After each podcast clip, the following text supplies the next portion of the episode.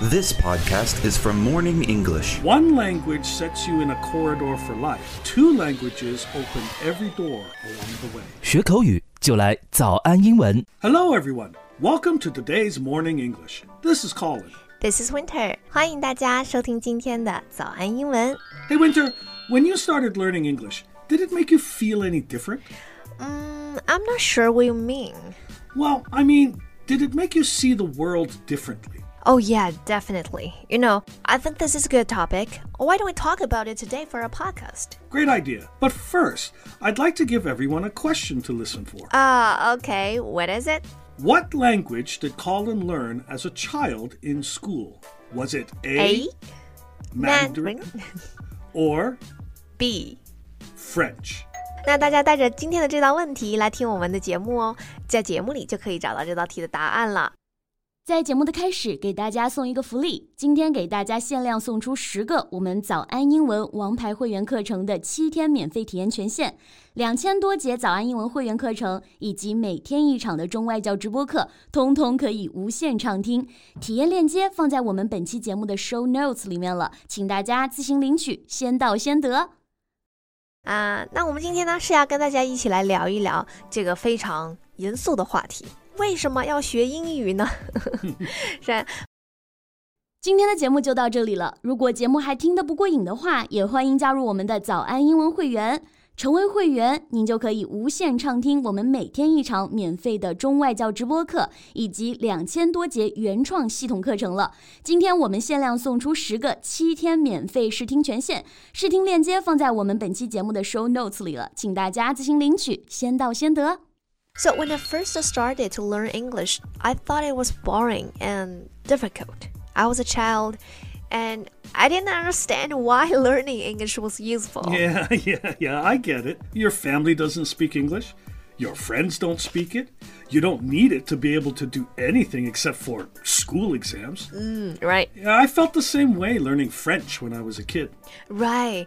But as I got older, I heard a quote by a man named Frank Smith. Oh, I know this one. Oh. Is it um, one language sets you in a corridor for life?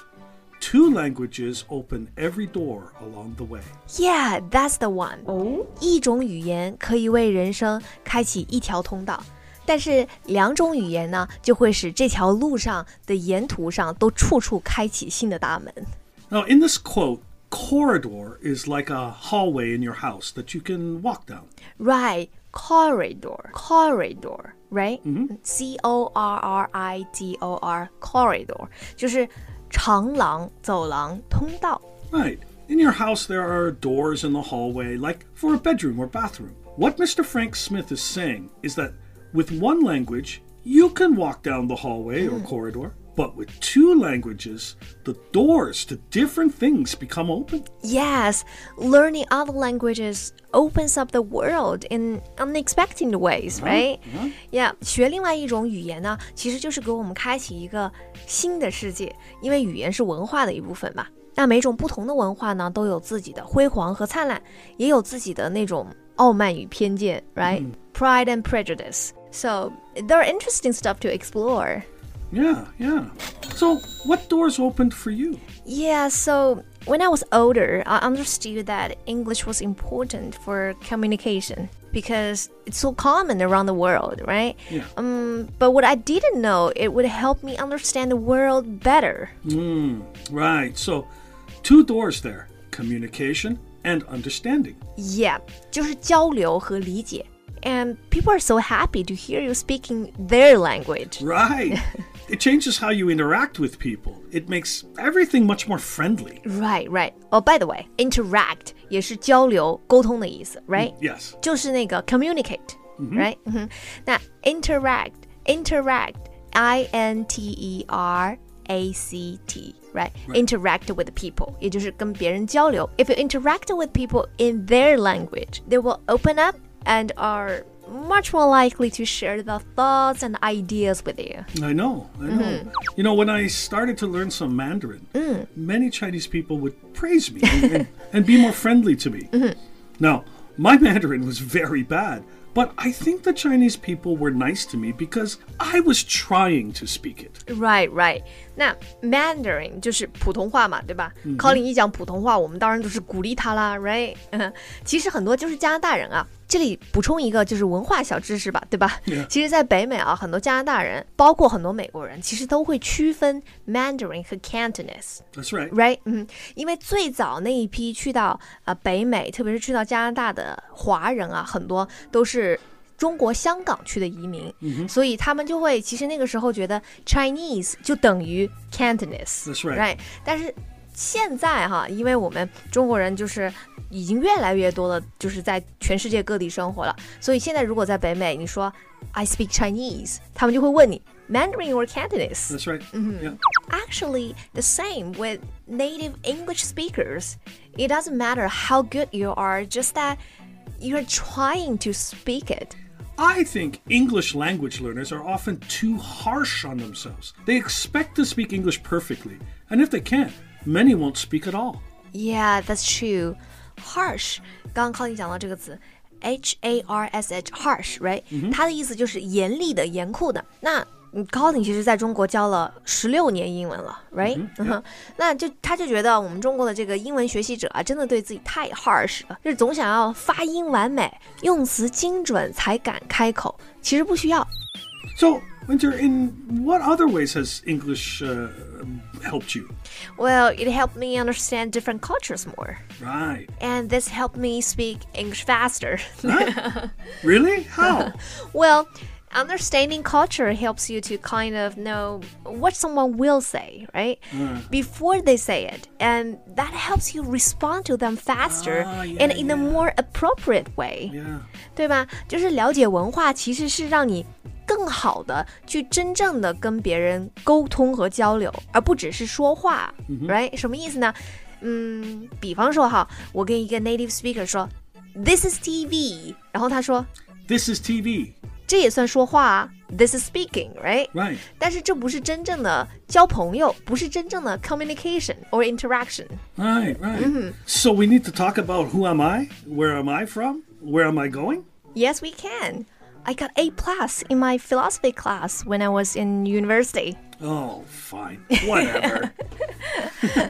OK，开玩笑的了哈，就不是说让你真的谈人生、谈理想，但是呢，至少不是嗯，就是说一些很机械的话，而是真正的能跟 native speaker 谈论一些有意义的话题，做到真正的交流。 yeah, yeah. And as you improve, you can learn more in more interesting ways than just school study. True. But even watching a TV show or movie when your English is not good helps you understand the culture. And that will help you know what you say in different situations. Right. Any other doors? Well, of course, there are also job opportunities. Ah, yeah, yeah. Many companies like to have workers that speak more than one language. Yeah, bilingual, right? Mm-hmm. Right. Even if they don't need it for that job, some companies see it as showing you have world thinking rather than just local thinking. Right, right. right. 就是嗯，很多公司啊，特别是国外的很多公司，他们其实觉得说多种语言，或者至少说两种语言的人吧，对吧？他就会有一个更全面的一种思维，一个大局观 （world thinking）， Right. 而不是说单单通道的这种来思考。 Th- this is exactly right. And I also think that learning other languages also made me tolerant to other people's way of doing things. Right, maybe you wouldn't do some of the things they do yourself, but you understand that it's not strange for them to do it. Right, right. And you know, one of the most unexpected ways learning a different language has helped me? What? Well, I'm a native English speaker, but it has helped me speak to other native English speakers. I know what you mean, but it still sounds strange. Well, it gave me a confidence in myself and also the understanding that different thinking is okay, even in my own language. Yeah, I feel the same way. 因为我们嗯说另外一门语言，所以会让我们在说自己母语的时候啊，跟其他的母语者交流的时候呢，也能够从另外一个维度或者是另外一种文化的角度来看一些事情，而不是局限在本身自己这个母语的文化里面。 It helps you get along with your workmates or classmates better. 嗯 Yeah. Well, that's all the time we have, but don't forget our question for today. What language did Colin learn as a child in school? Was it A Mandarin, or B? French. Come and visit our official WeChat account. 大家别忘记，节目最开始呢，我们给大家出的这道听力题。这期节目听下来，你找到答案了吗？今天的节目就到这里了。如果节目还听得不过瘾的话，也欢迎加入我们的早安英文会员。成为会员，您就可以无限畅听我们每天一场免费的中外教直播课，以及两千多节原创系统课程了。今天我们限量送出十个七天免费试听权限，试听链接放在我们本期节目的 show notes 里了，请大家自行领取，先到先得。